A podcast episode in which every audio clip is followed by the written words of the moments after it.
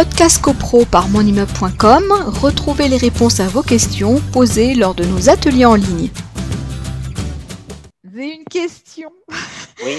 Euh, est-ce que le, le, le- c'est un peu comme le schmilibilibilibi, est-ce que le, le syndic euh, du syndicat euh, principal peut être aussi le, le syndic d'un sy- syndicat secondaire? Est-ce qu'on peut avoir le même syndic qui serait euh, syndic des deux? La réponse est oui, tout à fait. Ah Euh, mais c'est vrai que dans, dans l'absolu, on peut imaginer qu'il y a un litige qui puisse un jour opposer le syndicat principal avec l'un des syndicats secondaires. Donc, c'est Mm. vrai que c'est mieux, c'est c'est juste un conseil, mais bon, il n'y a pas d'obligation. C'est peut-être mieux de compartimenter la chose et de faire nommer un syndic A, euh, A pour le syndicat principal, un B pour le syndicat secondaire numéro 1, etc. etc. Bon, il n'y a pas d'obligation, mais c'est peut-être mieux parce que si effectivement, à un moment donné, il y a une difficulté, euh, vous allez avoir les deux structures, c'est-à-dire le syndicat principal euh, qui va être représenté par le même cabinet et qui va avoir une procédure euh, contre le syndicat secondaire représenté par le même cabinet. Ça peut poser des difficultés.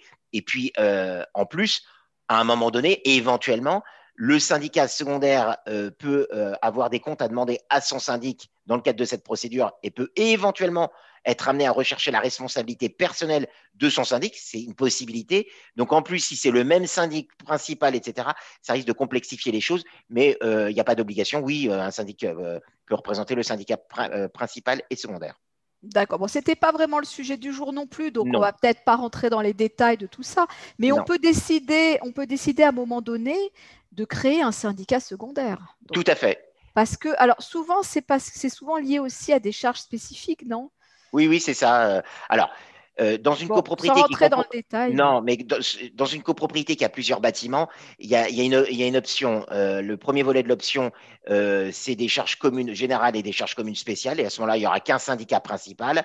Et il y a le deuxième volet de l'option, c'est si c'est un peu plus, si il y a une nécessité vraiment de rendre une certaine autonomie à un groupe de bâtiments, on peut créer un syndicat secondaire. Mais c'est pas une obligation. Il faut qu'il y ait vraiment un intérêt à ce qu'une partie des bâtiments, euh, on considère qu'ils ont cette partie de bâtiment euh, une autonomie par rapport au reste, une certaine autonomie qui justifie la création d'un syndicat secondaire. Mais il faut vraiment avoir un intérêt pratique parce que c'est vrai que les outils euh, existent, mais c'est peut-être pas nécessaire de complexifier la chose si l'utilité n'est pas, n'est pas nécessaire. Voilà.